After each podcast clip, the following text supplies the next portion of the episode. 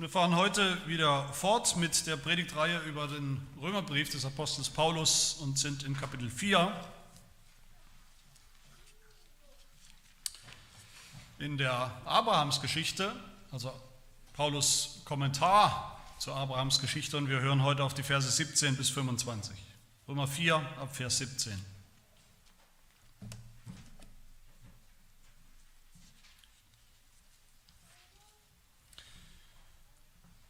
Gottes Wort Gottes. Wie es geschrieben steht, ich habe dich zum Vater vieler Völker gemacht. Vor Gott, dem er Abraham glaubte, der die Toten lebendig macht und dem ruft, was nicht ist, als wäre es da. Er hat da, wo nichts zu hoffen war, auf Hoffnung hin geglaubt, dass er ein Vater vieler Völker werde, gemäß der Zusage, so soll dein Same sein. Und er wurde nicht schwach im Glauben und zog nicht seinen Leib in Betracht, der schon erstorben war, weil er fast hundertjährig war. Auch nicht den erstorbenen Mutterleib der Sarah. Er zweifelte nicht an der Verheißung Gottes durch Unglauben, sondern wurde stark durch den Glauben, indem er Gott die Ehre gab und völlig überzeugt war, dass er das, was er verheißen hat, auch zu tun vermag. Darum wurde es ihm auch als Gerechtigkeit angerechnet. Es steht aber nicht allein um seinetwillen geschrieben, dass es ihm angerechnet worden ist, sondern auch um unseretwillen, denen es angerechnet werden soll, wenn wir an den glauben, der unseren Herrn Jesus aus den Toten auferweckt hat. Ihn, der um unserer Übertretungen willen dahingegeben und um unserer Rechtfertigung willen auferweckt worden ist.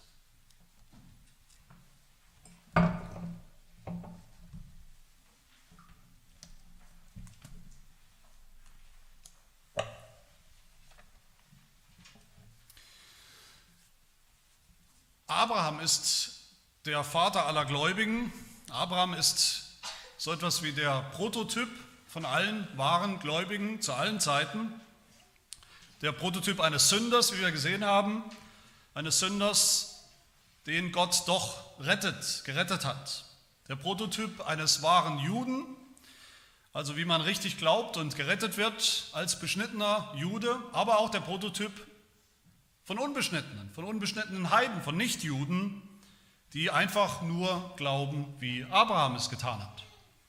So wird Abraham beschrieben in der Bibel als Prototyp, als Vorbild, als Muster für den Glauben, für das Gläubigsein für alle Zeiten. Schon das Alte Testament beschreibt ihn so und dann auch das Neue Testament, so wie eben der Apostel Paulus hier zum Beispiel in Römer, äh, Römer 4. Abraham ist der Testfall des Glaubens für alle Menschen, für Juden und Nichtjuden. An seinem Glauben müssen sich alle Menschen nach ihm messen lassen. Er ist der Maßstab, sein Glauben. Bei Abraham finden wir den Präzedenzfall. Wer glaubt so, wie Abraham geglaubt hat, wer glaubt, was Abraham geglaubt hat, dasselbe Evangelium, an denselben Erlöser wie er, wie Abraham, den wird Gott auch ganz genau so und ganz sicher so gerecht sprechen, als gerecht annehmen, retten, wie er das bei Abraham getan hat. Der bekommt dasselbe Heil, denselben Erlöser. Und die Geschichte von Abraham, das ist ja nicht nur ganz nette Bibelkunde, die man vielleicht mal gehört haben sollte, nicht einfach Hintergrund oder Bibelwissen, das man haben sollte als Christ. Es ist viel, viel mehr. Paulus sagt es uns hier in Vers 23. Diese Geschichte ist nicht nur um seinetwillen, also um Abrahams Willen aufgeschrieben, damit wir eben wissen, wie Abraham gerettet worden ist, als reine Information sozusagen. Okay, so war das damals vor vielen, vielen Jahren, vor vielen tausend Jahren bei Abraham. So wurde er halt gerettet, schön für ihn. Nein, Paulus sagt, Vers 24, das ist aufgeschrieben, auch um unseren Willen, um unser aller Willen. Als Muster, als gültige Schablone für den Glauben für alle Zeiten, als Ermutigung für uns. Die ganze Abrahamsgeschichte, an die der Apostel Paulus uns hier erinnert und die er zusammenfasst, ist eigentlich eine ganze große Ermutigung an uns, eine Ermutigung zu glauben, eine Ermutigung, wie man richtig glaubt, was man richtig glaubt, um gerettet zu werden als Sünder. Eine Ermutigung für uns, eine Stärkung unseres Glaubens. Und wir wollen heute der Frage nachgehen von diesem Text her, was genau hat Abraham vor 4000 Jahren ungefähr, was genau hat Abraham damals geglaubt? Paulus hat uns schon gezeigt, wie Abraham gerettet wurde, allein durch Glauben, ohne etwas zu tun, ohne Werke. Selbst die Beschneidung kam später. Aber hier in diesen Versen zeigt uns der Apostel Paulus, was Abraham genau geglaubt hat, was der Inhalt seines Glaubens war. Was hat er geglaubt über Gott? Was hat Abraham geglaubt über Gottes Versprechen? Was hat er geglaubt über den Erlöser, den Messias, der kommen wird, der versprochen war? Was war Abrahams Glaubensbekenntnis, könnten wir sagen? Und ich sage es euch in Kurzform, was Abrahams Glaubensbekenntnis war. Ich glaube an Gott, den Vater, den Allmächtigen, den Schöpfer des Himmels und der Erde, an Jesus Christus, seinen Sohn, der hinabgestiegen ist, hinabsteigen musste in das Reich des Todes, der am dritten Tage auferstanden ist von den Toten. Ich glaube an die Auferstehung der Toten und das ewige Leben. Und das will ich euch beweisen, besser der Apostel Paulus, dass genau das, also die Eckdaten des christlichen Glaubensbekenntnisses, des apostolischen Glaubensbekenntnisses sogar, dass das auch ganz genau sein Glaubensbekenntnis war. Und das will ich tun in drei, drei Punkten. Erstens, Abraham hat geglaubt an Tod und Auferstehung bei sich selbst. Zweitens hat er geglaubt an Tod und Auferstehung des Messias. Und drittens, dasselbe dürfen wir heute auch glauben. Unser Tod und unsere Auferstehung. Zum ersten Gedanken Tod und Auferstehung bei Abraham. In Vers 17 finden wir dieses Glaubensbekenntnis Abrahams. Paulus sagt, Abraham hat dem geglaubt, der die Toten lebendig macht. Tod und Lebendigmachung, Tod und Auferstehung das, das, das sind, das waren die zwei Eckpfeiler, die zwei Koordinaten von Abrahams Glaubensbekenntnis. Damals schon. Lange vor Jesus Christus. Abraham hat geglaubt, hat Gott vertraut, dass Gott das, was er ihm versprochen hat, auch einlösen wird, auch wahrmachen wird. Das Versprechen eines Sohnes, eines Nachkommens, durch den Gott selber ihn und seine Nachkommen retten wird, ein Volk retten wird, erlösen wird. Aber Abraham hat schon gewusst, schon geglaubt, dass Gott dieses Versprechen nur wahrmachen wird, nur wahrmachen kann überhaupt durch die Auferstehung von den Toten. Der Tod, das ist der erste Fakt, den Abraham selber gesehen hat, selber bekannt hat, selbst geglaubt hat, zuallererst bei sich selbst. Okay, Abraham hat geglaubt, Gott hat was Großes vor mit mir, Gott hat mich aus irgendeinem Grund auserwählt, will durch mich Geschichte schreiben, seine Heilsgeschichte, sein groß angelegtes Heil für die Welt soll durch mich kommen. Aber wenn er sich dann mal so richtig im Spiegel, wenn er schon einen Spiegel hatte, im Spiegel angesehen hat, was hat er dann gesehen? Abraham, das war für ihn, was er im Spiegel gesehen hat, war für ihn jeden Tag fast so was wie eine Nahtoderfahrung. Ich, alter Knacker, mit fast 100 Jahren. Durch mich will Gott ausgerechnet seinen Heilsplan in Bewegung setzen, in Erfüllung bringen, für die ganze Welt. Auf meine alten Tage. Hätte er nicht früher damit anfangen können, dann wäre vielleicht noch was draus geworden.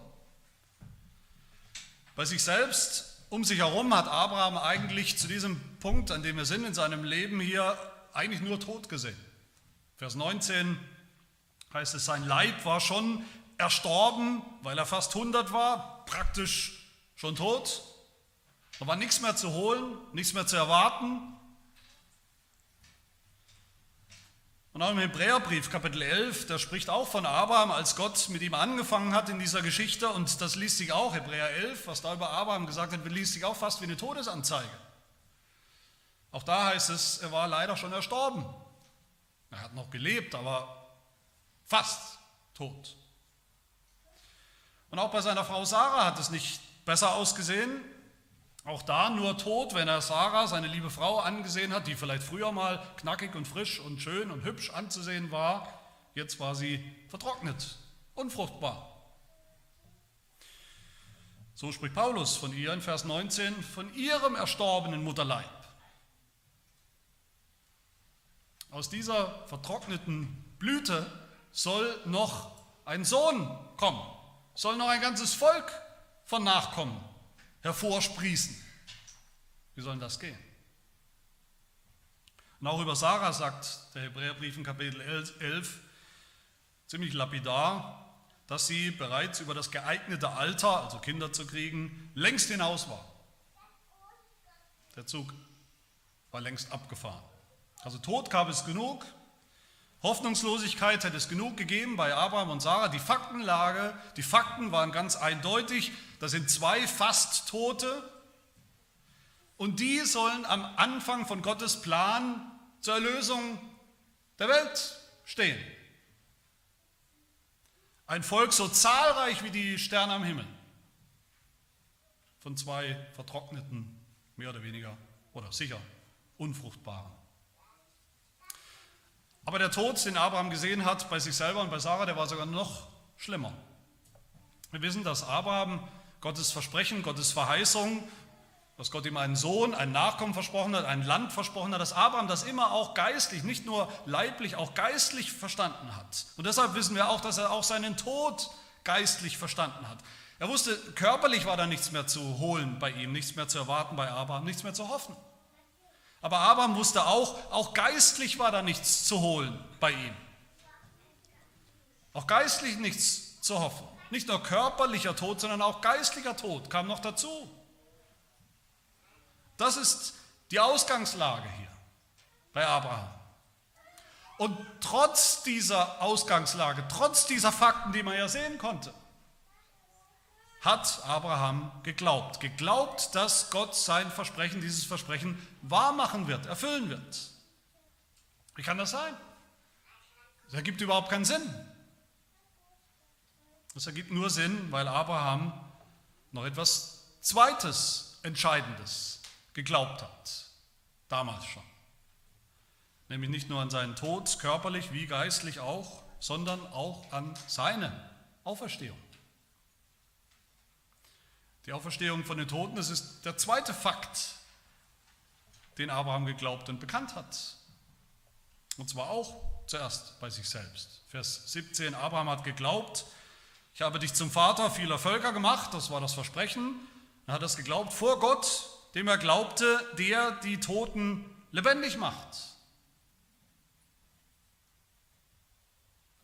Abraham wusste, die, dieses Versprechen von einem Sohn, von einem Nachkommen, von ihm selbst, leiblich, von Abraham und Sarah, kann nur in Erfüllung gehen, wenn Gott selbst ihn und die Sarah von den Toten auferweckt.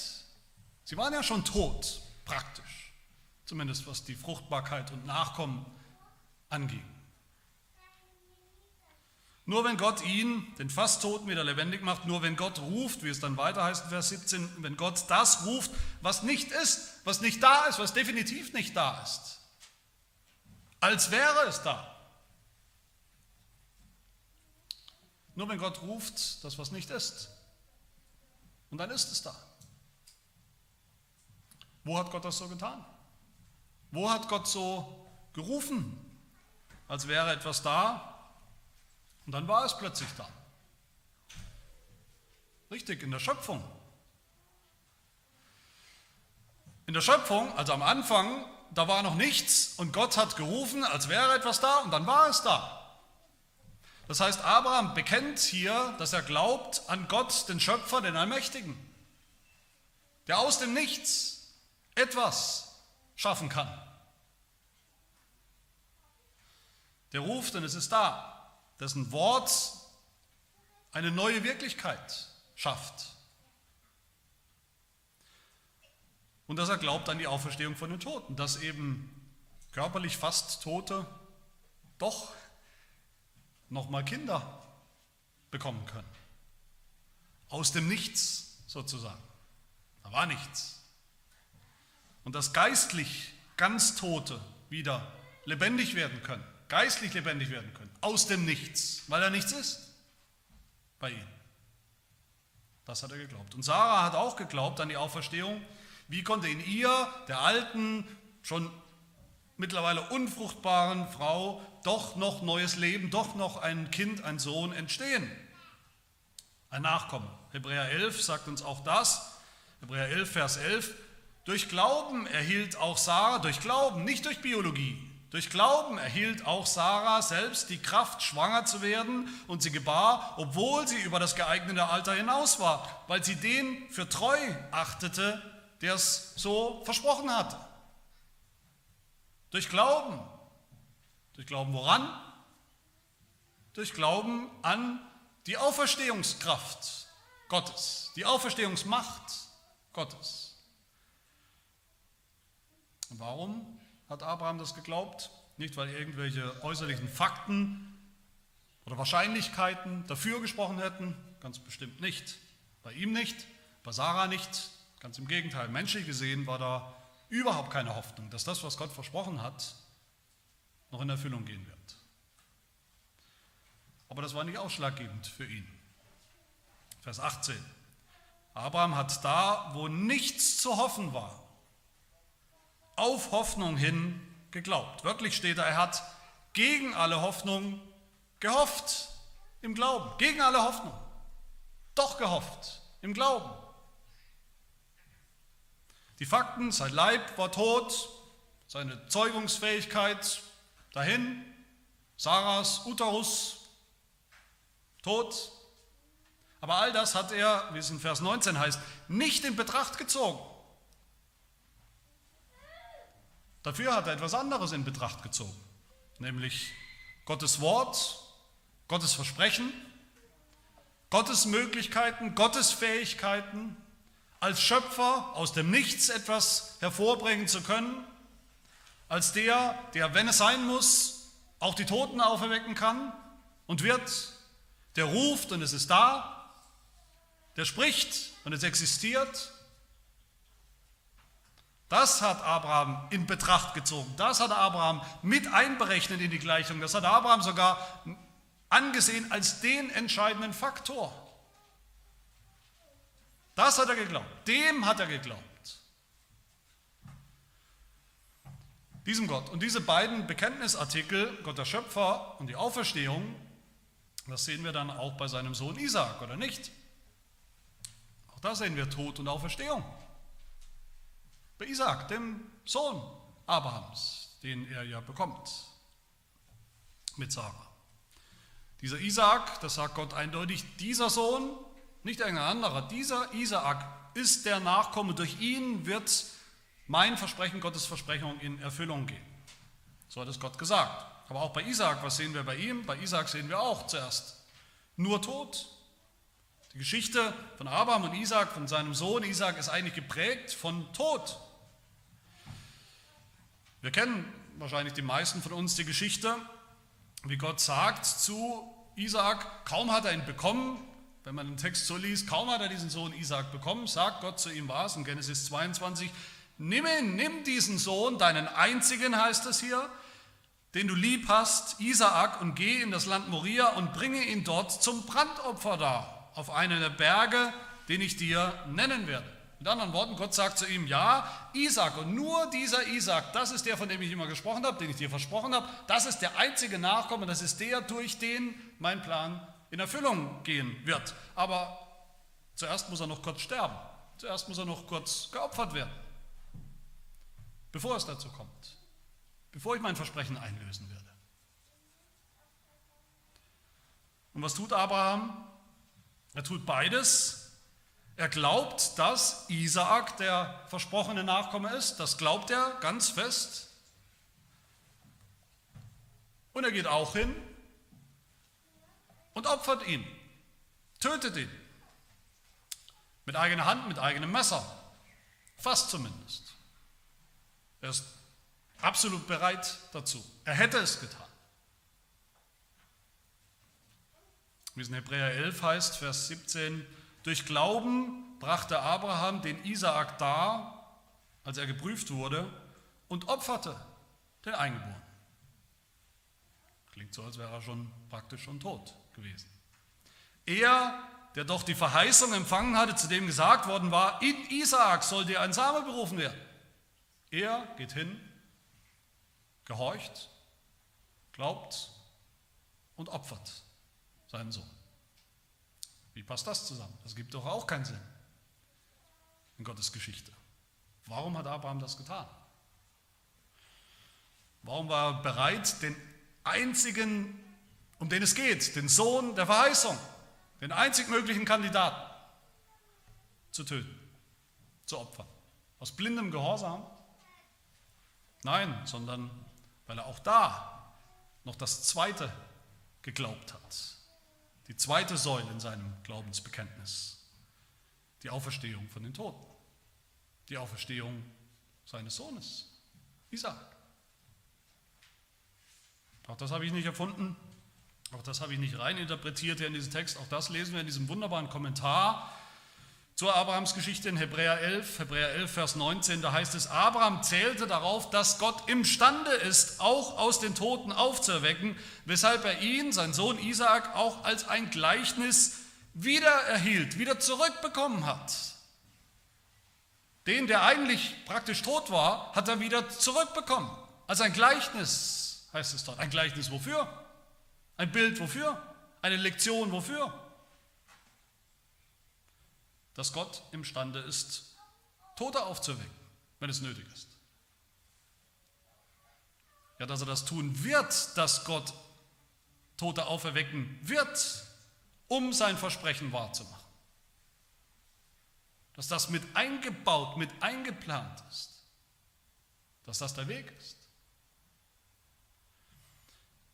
Oder wie es Jesus in Matthäus 3 sagt zu den Juden, meint ihr, Gott braucht euch, unbedingt euch Juden leibliche Kinder und Nachkommen Abrahams, leibliche Juden? Nein, braucht er nicht. Warum nicht? Und Jesus nimmt ein paar Steine in die Hand und sagt den Juden, warum. Matthäus 3, Vers 9. Weil Gott imstande ist, dem Abraham notfalls aus diesen Steinen Kinder, Nachkommen zu erwecken. Abraham hat nicht nicht geglaubt, ist nicht in Zweifel versunken, was irgendwie natürlich menschlich nachvollziehbar gewesen wäre, was wir alle verstehen könnten, was irgendwie auch vielleicht vernünftig gewesen wäre, aufgrund der Faktenlage, wie sie eben war. Das hat er nicht in Betracht gezogen. Nein, Abraham hat geglaubt, weil er Gottes Fähigkeiten, Gottes Macht in Betracht gezogen hat. Seine Allmacht als Schöpfer, seine Allmacht als der, der die Toten lebendig macht. Er hat geglaubt an Gott, den Schöpfer, hat geglaubt an die Auferstehung von den Toten.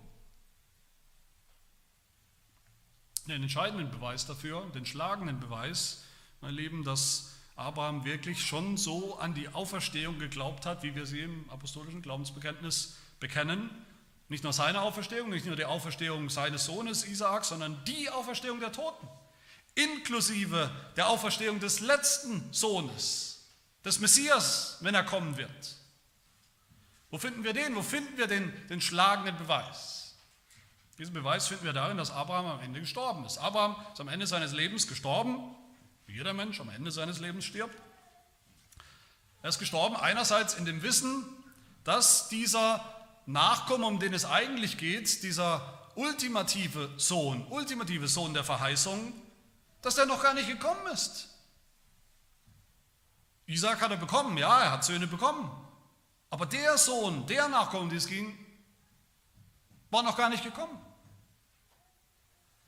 Aber andererseits ist Abraham gestorben in der Freude, in der Zuversicht, im Glauben, dass dieser Nachkomme kommen wird und dass er auch sterben wird, dass er auch auferstehen wird. Auch das sagt uns Hebräer 11, da heißt es dann, in einer Art Zusammenfassung, Abraham und Sarah und eigentlich alle wahren Gläubigen aus dem Alten Testament lesen wir da, diese alle sind im Glauben gestorben, ohne das Verheißen empfangen zu haben. Ohne den Sohn empfangen zu haben. Sondern sie haben es nur von ferne gesehen und waren davon überzeugt und haben es willkommen geheißen und bekannt. Wovon waren sie überzeugt? Abraham und Sarah und all die Gläubigen. Von Gottes Verheißung, von der Kraft, von Gottes Wort, von Gottes Versprechen, Von Gottes Schöpferkraft, von Gottes Auferstehungskraft waren sie überzeugt. Was haben sie willkommen geheißen aus der Ferne, wie es da steht? Besser wen haben sie willkommen geheißen aus der Ferne? Den letzten, wichtigsten und ultimativen Sohn, durch den Gottes Heil, Heilsplan wirklich in Erfüllung gehen wird. Den Gott der Menschheit auch zuerst wegnehmen wird, im Tod, der auch sterben wird, und den Gott der Menschheit auch wieder wiedergeben wird in seiner Auferstehung. Mein Lieben, genau darin ist Abraham unser Vorbild, unser Prototyp. Ein Vorbild für alle Gläubigen zu allen Zeiten, nicht nur im Alten Testament. Bis heute. Bis zu diesem Tag. Ein Vorbild des Glaubens an Gottes Verheißung, an Gottes Verheißung, die so sicher ist, dass Gott sie notfalls erfüllen wird, indem er selbst die Toten auferweckt. Ja, seine Verheißung, die er nur erfüllen wird, erfüllen kann, indem er einen Toten auferweckt. Diesen Glauben, dieses Glaubensbekenntnis finden wir überall, wo wir wahre Gläubige finden, im Alten Testament und bis ins Neue Testament hinein. Die Geschichte ist klar, die biblische Geschichte, wie das weitergeht mit den Söhnen, mit dem Nachkommen, Generation über Generation sind Söhne gekommen, hat Gott Söhne einen Sohn nach dem anderen geschenkt, eine Linie von Nachkommen, die alle dann doch wieder gestorben sind. Und Generation für Generation musste selbst immer wieder neu glauben, dass Gott sein Versprechen eines Tages einlösen wird, einlösen muss in dem letzten Sohn, endgültigen Sohn, unserem Herrn Jesus Christus. Das ist die Geschichte des Alten Testaments bis ins Neue hinein. Und dann kam dieser Sohn. Wir wissen, er heißt Jesus Christus. Und das ist mein zweiter Punkt. Was sehen wir dann bei Jesus Christus? Wie genau erfüllt Jesus dieses Versprechen, was Gott gegeben hat? Wie genau ist er wirklich unser Erlöser geworden? Genau so, wie wir es die ganze Zeit gesehen haben. Wie wir es gerade noch im Alten Testament gesehen haben, bei Abraham. Von Anfang an sehen wir dasselbe Muster bei Jesus. Auch er musste zuerst weggenommen werden, sterben durch den Tod und dann auferweckt werden, der Menschheit wiedergegeben werden durch die Auferstehung. Jesus selbst hat das geglaubt. Er selber, Jesus selber hat geglaubt, dass er gar nicht anders der Messias, der Erlöser der Welt sein kann, als durch Tod und Auferstehung. Das wusste er von Anfang an. Der Tod ist auch bei Jesus der erste Fakt, der uns begegnet, wenn wir seine Biografie in den Evangelien lesen. Da schlägt uns von Anfang an im weitesten Sinn der Tod und dann auch ganz konkret der echte Tod entgegen. Der verheißene Messias, der ja war und sein sollte, ist gekommen wie? Der wird nicht in einem Krankenhaus geboren, wo hygienisch alles korrekt ist, der wird geboren in, in einem Stall, wo man nicht weiß, ob das gut geht mit der Geburt. Der Messias ist von Anfang an nicht der Kandidat, nicht der Held von einem Messias, den die Menschen erwartet haben. Er ist schwach. Er ist sanft, er ist demütig. Der Messias wird von Anfang an verfolgt, wird von Anfang an gesucht, soll von Anfang an getötet werden. Er soll getötet werden in diesem groß angelegten Kindermord des Herodes. Da sollte er eigentlich schon tot sein. Hätte er tot sein sollen. Und dann in, der, in, den Evangelien sehen wir immer und immer wieder diesen Refrain, und sie haben versucht, ihn zu töten. Die Menschen wollten, je länger, je mehr wollten sie Jesus Christus aus dem Weg räumen. Sein ganzes Leben war bedroht von Tod. Und mehr noch, im ganzen Leben Jesu wird von Anfang an deutlich, es geht mit hundertprozentiger Sicherheit auf seinen Tod zu. Und Jesus wusste das. Aber wie kann das jetzt wieder sein? Das ergibt doch auch keinen Sinn. Jetzt ist er endlich da, der Nachkomme, der Erlöser. Und jetzt soll er sterben. Das macht keinen Sinn. Das haben die Leute damals gedacht, das gibt keinen Sinn. Das haben die Juden gedacht. Das gibt keinen Sinn. Die Juden waren der Meinung, wenn der Messias kommt, dann kommt er in strahlender Macht und Kraft Und dann gibt es Stunk, wenn er kommt. Dann wird er endlich aufräumen mit den Heiden, dann wird er endlich aufräumen mit den Römern sowieso.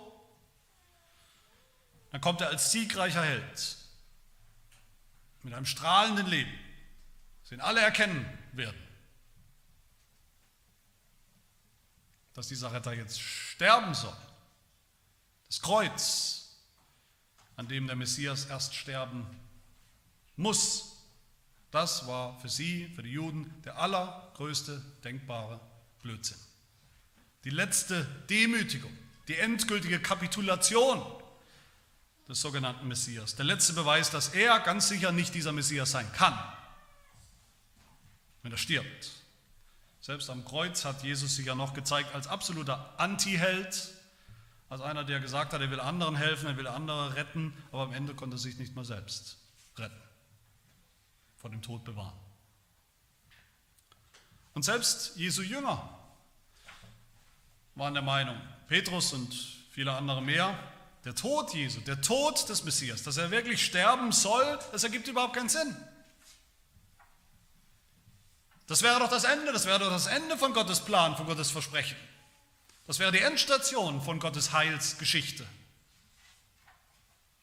Was sagt Jesus zu Petrus in Matthäus 16? Er sagt selbst in klaren Worten zu seinen Jüngern, zu Petrus und anderen, dass er getötet werden und am dritten Tag auferweckt werden muss.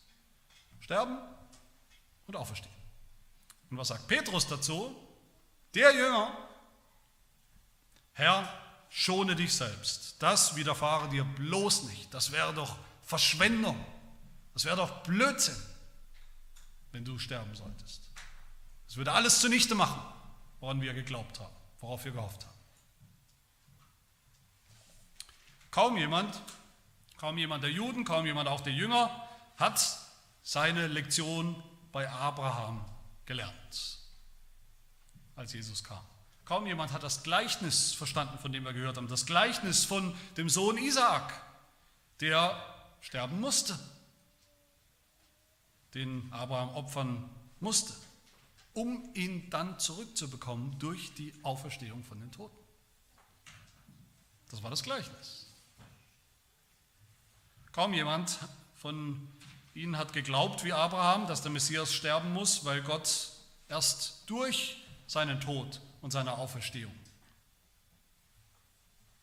ihn zum Erlöser machen wird. Kaum jemand hat sich erinnert und geglaubt an die Prophezeiung von Jesaja über den Messias, wenn er kommt, Jesaja 53, über seinen Tod, Vers 12, wo Gott sagt, er wird seine Seele dem Tod preisgeben, das steht schon im Alten Testament, das wird er tun, seine Seele dem Tod, Tod preisgeben und sich unter die Übeltäter zählen lassen und die Sünde vieler tragen. Und auch da im selben Text, Vers 11, auch seine Auferstehung. Nachdem seine Seele Mühsal erlitten hat, nach seinem Tod, wird er seine Lust sehen und die Fülle haben durch die Auferstehung. Durch seine Erkenntnis wird mein Knecht, der Gerechte, viele gerecht machen. Das ist aber der Inhalt von Gottes Versprechen. Immer schon gewesen. Tod und Auferstehung des Messias. Nur so wird der Messias zum Messias. Der Erlöser zum Erlöser. Das ist der Inhalt des christlichen Glaubensbekenntnisses und nichts anderes und immer schon gewesen. Tod und Auferstehung des Erlösers. Nur so gibt es Erlösung. Das ist der Glaube Abrahams gewesen, sein Glaubensbekenntnis. Er hat das geglaubt. Vor 4000 Jahren. Die Frage ist, ob wir das heute auch so glauben. Das ist mein letzter Gedanke. Diese Geschichte ist, wie gesagt, um unseretwillen geschrieben. Die ganze Abrahams-Geschichte, an die Paulus uns erinnert, ist um unseretwillen geschrieben, Vers 24. Warum für uns? Warum für uns? Was hat das mit uns zu tun? Weil es bei uns ja auch kein bisschen anders aussieht als bei Abraham. Wenn wir auf uns schauen, einen ehrlichen Blick auf uns selbst im Spiegel, dann sehen wir zunächst auch nur Tod. Wir sind Sünder von Anfang an, Rebellen gegen Gott, im Unglauben. Wir leben im Unglauben, im geistlichen Tod. Und wir leben auch alle auf den körperlichen Tod zu, der die Strafe ist für die Sünde. Wir alle. Und wenn wir das alles, unseren Zustand, die Fakten, die Faktenlage anschauen, in Betracht ziehen, diese Dinge, dass wir eigentlich auch schon wie Abraham erstorben sind, nichts zu erwarten, nichts zu holen, nichts zu hoffen. Bei uns gibt es nur Unfruchtbarkeit, bei uns gibt es nur Unmöglichkeit. Wie können wir dann erwarten, dass Gott an uns irgendwie sein Versprechen wahrmacht, sein Versprechen, uns zu retten? Wie können wir das ewige Leben erwarten? Wie können wir den Himmel erwarten? Auch wir können das nur erwarten durch die Auferstehung von den Toten. Nur wenn Gott auch bei uns dieselbe Auferstehungskraft zeigt, wie bei Abraham und wie bei seinem Sohn. Die Auferstehung eines ganz neuen Menschen. Schon jetzt, hier, im Heute. Und unsere geistliche Auferstehung zum ewigen Leben. Auch das ist bei uns ganz genauso nötig. Nichts weniger. Wie kann Gottes Versprechen, dass er Sünder, dass er uns Sünder retten will, wie kann das wahr werden? Nur durch den Tod und die Auferstehung Jesu. Nur durch Gottes Möglichkeit, nur durch Gottes Fähigkeit, auch uns aus dem Tod aufzuerwecken. Ist das nicht genau das Evangelium? Doch, das ist das Evangelium, wie Paulus es hier am Ende in Vers 25 so, so klar zusammenfasst als das Evangelium von Jesus, der, wie Paulus schreibt, der um unserer Übertretung, um unserer Sünden willen dahingegeben ist, also getötet wurde, gestorben ist am Kreuz wegen unserer Sünde und der um unserer Rechtfertigung willen auferweckt worden ist. Sein Tod war nötig, absolut nötig, um die Strafe, die wir verdient haben, für unsere Sünde abzutun, abzusitzen, zu erleiden, zu ertragen. Und seine Auferstehung war nötig als Beweis, dass er wirklich der sündlose, perfekte Sohn Gottes und damit der Messias ist. Das ist der Inhalt des Glaubens, des Glaubens Abrahams, der Inhalt des christlichen Glaubensbekenntnisses. Die ganze Abrahamsgeschichte steht geschrieben, Paulus wiederholt sie ja hier in Vers 24, damit, wie er sagt, damit wir glauben. Darum geht es. Damit wir heute glauben an den, der unseren Herrn Jesus aus den Toten auferweckt hat. Und wenn wir das glauben, wenn wir diese zwei Fakten vom Tod Jesu an unserer Stelle, von der Auferstehung Jesu für uns, wenn wir das glauben, so schlicht und einfach, wie es Abraham geglaubt hat. Dann rechnet Gott an. Dann rechnet Gott auch uns an, diesen Glauben als Gerechtigkeit. Dann rechnet er uns zu den Gerechten, zu den Geretteten vor seinem Angesicht, genauso wie Abraham. Aber liebe Gemeinde, es gibt noch ein anderes Ziel hier, anderes wunderbares Ziel von dieser ganzen Geschichte für uns. Was sagt denn Paulus in Vers 20? Abraham, sagt er dort, wurde stark durch den Glauben.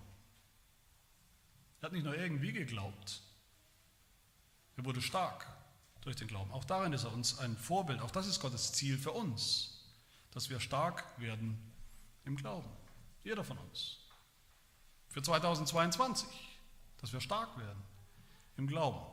Das könnte man leicht missverstehen. Das wird leider auch immer wieder missverstanden, was das bedeutet. Die Juden haben das falsch verstanden damals. Die Juden haben gedacht, naja, Abrahams Glaube, Abraham, die, die Stärke seines Glaubens, die Stärke seiner Treue und seines Gehorsams, das hat ihn gerettet. Deshalb war er gerettet. Gott hat Abrahams starken Glauben gesehen, Gott hat Abrahams bombensicheren Glauben und sein Vertrauen gesehen, diesen heldenhaften Glauben Abrahams gesehen, hat dann gesagt, okay, das reicht, das rechne ich dir hoch an, das rechne ich an als Gerechtigkeit. Und damit haben die Juden den Glauben Abrahams am Ende doch wieder zu einem Werk gemacht, das er getan hat, das wir tun, das wir tun müssen und das Gott dann anerkennt und belohnt. Aber auch viele Christen verstehen das falsch mit dem starken Glauben, was ein starker Glaube ist. Regelmäßig falsch. Viele Christen würden das vielleicht nicht sagen, aber sie denken doch so, nur ein starker Glaube kann mich retten. Je stärker, desto sicherer. Ein schwacher Glaube ist eine gefährliche, unsichere Sache. Wir bekennen uns zur Rechtfertigung aus Glauben allein, aus Gnade allein, ohne Werke. Alles gut. Aber dann erwarten wir oft als Christen von uns selbst oder oft auch von unseren Geschwistern in der Gemeinde, links und rechts von uns, einen perfekten Glauben. Ein Glauben, der nicht wankt. Ein Glauben, der niemals Anflüge von Zweifel hat und kennt. Als würde uns am Ende doch die Qualität unseres Glaubens retten, die Qualität unseres Glaubens retten. Und das ist eine teuflische Gefahr. Das ist eine teuflische Gefahr und ein großes, großes seelsorgliches Problem. Das kann uns am Ende nur wieder unsicher machen. Warum ist das so? Warum ist das ein seelsorgliches Problem? Weil mein Verdacht ist, wenn ich mal rumfragen würde unter euch in der Gemeinde, würden wahrscheinlich die wenigsten von euch sagen. Ich habe so einen immer starken, bombensicheren, festen Glauben, der nie wankt, der nie Zweifel zulässt. Ich denke, die meisten würden wahrscheinlich sagen, wahrscheinlich zugeben, mein Glaube schwankt oft, mein Glaube ist oft schwach. Manchmal jämmerlich schwach. Und so ein schwacher Glaube führt dann logischerweise automatisch dazu, dass wir unsicher sind, dass wir unsicher sind, unsicher werden, ob es überhaupt reicht, unsicher werden, ob wir überhaupt wahre Christen sind, ob wir überhaupt wirklich gerettet sind. Weil doch nur ein starker Glaube rettet, wie wir gesagt bekommen, wie wir uns selbst vielleicht einreden. Und das ist ein teuflisches, wie gesagt, teuflisches Missverständnis. Es ist ein Missverständnis, weil es Abrahams Glaube, seinen starken Glauben, wie wir hier lesen, völlig falsch versteht, als eben als einen perfekten, immer starken Glauben. Steht das nicht hier? Sagt das nicht Paulus? Abraham glaubte Gott, heißt es hier, Abraham glaubte Gott immer. Er hat geglaubt, wo nichts zu hoffen war. Vers 19, er wurde nicht schwach im Glauben, vielleicht nie schwach im Glauben. Vers 20, er zweifelte nicht an der Verheißung Gottes durch Unglauben. Vers 21, er war völlig überzeugt. Ist Abraham nicht ein Vorbild genau von dem, von so einem konstant starken, unwankelnden, nicht wankelnden Glauben ohne jeden Zweifel? Ist das nicht der Glaube, der rettet? Sicher nicht. Wer nur das Mindeste weiß von Abrahams Biografie, der weiß, du liebe Zeit, war da viel Schwachheit war da viel Schwachheit in diesem Leben des gläubigen Abraham? War da viel Unsicherheit? War da viel Zweifel? Viel Unsicherheit, die ihn dazu veranlasst hat, immer wieder zu meinen, er müsste Gott nachhelfen, er müsste Gott auf die Sprünge helfen, sonst wird nichts mehr mit Gottes Versprechen, mit dem Einlösen seines Versprechens. Aber er hat gelogen, hat, hat immer wieder geschummelt, Abkürzungen gesucht, so viel Unsicherheit, dass er zwischendurch gelacht hat, nur noch lachen konnte über Gottes Versprechen. Wie soll das noch in Erfüllung gehen? War da viel Ratlosigkeit, sogar die Versuchung immer wieder bei Abraham, ohne jeden Zweifel, die Versuchung, Gottes Versprechen ganz auszublenden, ganz zu vergessen, abzuhaken als praktisch völlig unmöglich. Also eigentlich all das, was wir als Christen auch kennen. Hat sich nichts geändert. Meine Lieben, was ist die Botschaft hier? Was bedeutet das? Abraham wurde stark durch den Glauben. Gerade in seiner Biografie, in der Biografie Abrahams sehen wir, es geht überhaupt nicht um die Qualität seines Glaubens. Dass er nie gewankt hat, nie unsicher war, dass er immer bei 100 Prozent war sondern es geht um das Objekt, den Inhalt seines Glaubens. worauf er vertraut hat. Nicht wie. Worauf er vertraut hat. Sein Vertrauen durch alle Schwachheiten, durch alle schlechten Tage hindurch, schlechten Phasen seines Lebens hindurch, die Abraham genauso hatte. Sein Vertrauen durch all das hindurch, sein Vertrauen, sein schlichtes Vertrauen auf Gottes eine einzige Zusage, auf Gottes eines Versprechen, auf den einen Messias.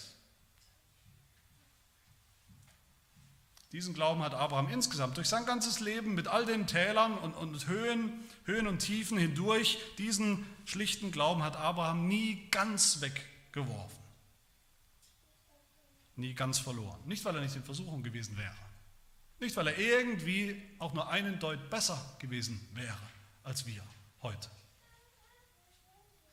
Sondern weil Gott diesen wahren Glauben bei Abraham auch wenn er manchmal noch so klein war, wenn man manchmal im Alten Testament in der Abrahamsgeschichte diesen Glauben fast nicht mehr finden kann,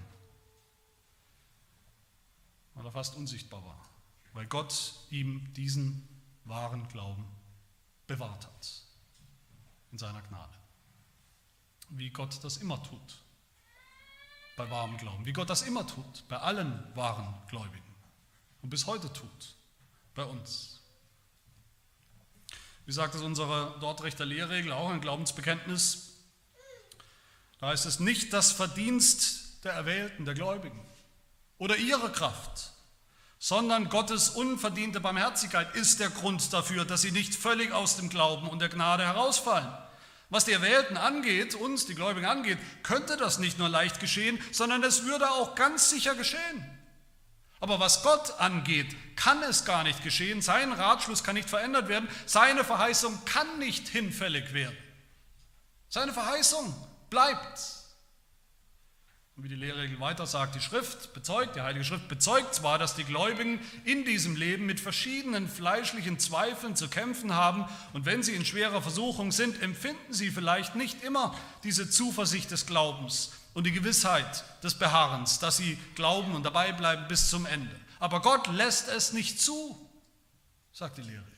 Gott lässt nicht zu, dass wir, die wahren Gläubigen, diesen wahren Glauben hinwerfen. Auch wenn er noch so klein und wankelmütig und schwach ist. Aber wer denkt, Wer das so denkt, wer denkt, nur ein starker Glaube kann mich möglicherweise, wenn überhaupt, retten, der missversteht auch, was Glaube überhaupt ist. Was Glaube insgesamt ist. Was uns rettet, ist nicht ein mächtiger Glaube, ein beeindruckender Glaube, der sogar Gott beeindrucken kann, wie bei einem Jedi vielleicht, ein Jedi, der mit seiner schieren Glaubenskraft alle Hindernisse zum Schweben bringt und aus dem Weg räumen kann. Ein Glaube, der Tag für Tag Berge versetzt, sondern der wahre Glaube rettet. Auch wenn er nur so groß bzw. klein ist wie ein Senfkorn. Was sagt Jesus in der Bergpredigt? Glückselig sind die geistlich immer Starken? Nein, er sagt, Glückselig sind die geistlich Armen, denn ihrer ist das Himmelreich. Nicht die Stärke meines Glaubens rettet mich oder dich, sondern das Objekt des Glaubens, der Inhalt, der, auf den wir vertrauen, an den wir glauben. Nicht der starke Glaube erlöst mich, sondern Jesus, der Erlöser, erlöst mich an den ich glaube, wie schwach auch immer das sein mag. So wie die kleine, schwache Hand von einem kleinen Kind, die sich in die große, starke Hand des Vaters einschmiegt, der das Kind aus den Fluten, aus einem Bach rettet, herauszieht. Das Kind bildet sich nichts ein auf die Stärke seiner Hand, die sie ja nicht hat. Das Kind hat aber auch keine Angst vor der Schwäche seiner kleinen Hand. Das könnte es nicht reichen, diese kleine Hand. Das Kind vertraut in dem Moment voll und ganz auf die Kraft der Hand und des Armes des Vaters. So ist es auch beim Glauben. Auch ein schwacher Glaube an einen starken Erlöser, rettet voll und ganz. Stark zu sein, stark zu werden im Glauben wie Abraham bedeutet nicht, dass wir dann wieder anfangen, bei uns selbst was zu suchen, bei uns selbst zu kramen und zu schauen und zu messen, wie stark unser Glaube denn wirklich ist. Und dann doch wieder darauf zu vertrauen. Nein, stark zu werden im Glauben bedeutet stark zu werden in Jesus Christus. Stark zu werden im Wegschauen von mir und im Hinschauen auf ihn, den Erlöser wie Abraham. Wie Paulus sagt in Epheser 6, Vers 10, meine Brüder, seid stark in dem Herrn und in der Macht seiner Stärke. Mit dieser Ermutigung für uns alle, für euch alle will ich schließen, wenn du glaubst wie ein Kind, wenn das dein Eindruck ist, dein, dein, dein Erkenntnis, dass dein Glaube ist, wie ein Kind zu glauben, dann lass dich nicht verunsichern. Denn solchen gehört das Himmelreich, hat Jesus Christus gesagt. Wenn du weißt, dein Glaube ist oft klein, ist oft schwach, wankt oft, dann lass dich erinnern, ein kleiner Glaube ist genauso echter Glaube, wie ein Funke echtes Feuer ist. Gottes Weisung gilt nicht denen mit starkem Glauben, sondern gilt denen mit echtem Glauben, mit wahrem Glauben, wahrem Vertrauen. Ein schwacher, aber echter Glaube bringt uns in Verbindung mit einem starken Erlöser. Darum geht es. Es ist kein Beweis für wahren Glauben, dass wir nie ringen, nie kämpfen, wir zweifeln, nie ringen mit Gottes Plan, nie ringen mit seiner Vorsehung, wie sie uns jetzt begegnet. In unserem Leben, in unserer konkreten Situation ist kein Beweis für wahren Glauben, dass wir nie zweifeln, im Gegenteil. Gerade die Schwäche, gerade die Unmöglichkeiten, die ich bei mir selbst sehe, die mich zum Zweifeln bringt, die mich fast, manchmal fast zum Verzweifeln bringt. Gerade diese Dinge sind es doch, die uns am Ende stark machen, stark darin machen, umso mehr auf Jesus Christus zu schauen, auf unseren starken Erlöser. Auch die schwächste, dünnste, krebligste Weinrebe ist verbunden mit dem starken saftigen Weinstock und bringt deshalb Frucht. Bei ihr ist sogar, bei so einer kreblichen Rebe, ist sogar die Frucht dann am, am überraschendsten, am erfreulichsten, am vielfältigsten. Da ist nichts und am Ende ist noch viel Frucht da. Das überrascht uns. Auch die schwächsten Glieder der Gemeinde. Paulus benutzt ja das Bild eines Körpers manchmal, das könnten wir ausführen, die die kleinen Zehen der Gemeinde, die Wimpern, alle, auch die Schwächsten, sind Teil vom selben Leib Christi, haben Anteil an genau demselben starken Erlöser Jesus Christus, der uns voll und ganz rettet. Auch die Schwächsten von uns.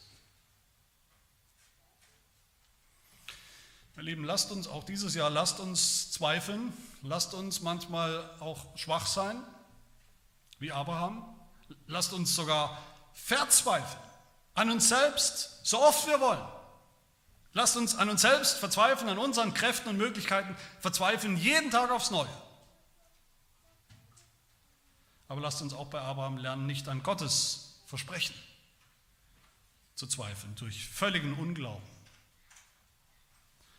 sondern lasst uns stark werden wie Abraham durch den Glauben, durch den Glauben, der so schwach auch sein mag, an manchen Tagen, in manchen Zeiten, der doch auf, den, auf unseren starken Erlöser schaut und sich an ihm festklammert, mit, wenn es sein muss, letzter Kraft. Lasst uns so wie Abraham in Vers 20 Gott allein die Ehre geben. Völlig überzeugt sein vom einzigen, was überhaupt zählt im Blick auf unser Heil, unsere Erlösung von den Sünden, Vers 21, nämlich, dass Gott das, was er versprochen hat, auch zu tun vermag. In seinen Möglichkeiten, in seinen Fähigkeiten, in seiner Schöpfungskraft, in seiner Auferstehungskraft. So wird der Glaube stark. Stark genug für jeden Tag, stark genug uns zu retten, stark und immer stärker, für heute und für immer. Amen. Wir beten. Herr unser Gott und unser Vater in Jesus Christus, wir danken dir für das Evangelium, das Evangelium, das du schon Abraham in deiner Gnade gesagt hast, vor Augen gestellt hast, dass er schon glauben durfte. Und wir danken dir für sein Beispiel, was wir haben, was du uns gegeben hast. Nicht das Beispiel eines vollkommenen Heiligen, sondern eines Sünders.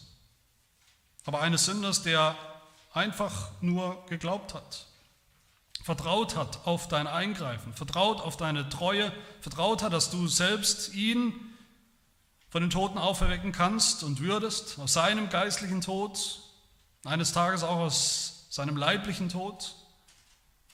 Ja, dass er geglaubt hat, dass du das tun kannst und tun wirst durch den Erlöser Jesus Christus, den du auch in deiner Macht aus den Toten auferweckt hast. Und so bitten wir dich auch jetzt, schenke uns, schenke uns allen, die wir hier versammelt sind, denselben Glauben dass wir stark werden in diesem Glauben, Tag für Tag mehr, bis wir eines Tages eingehen, übergehen vom Glauben zum Schauen, wo wir ihn, unseren vollkommenen, starken Erlöser Jesus Christus, dann sehen werden von Angesicht zu Angesicht. Das bitten wir in seinem Namen. Amen.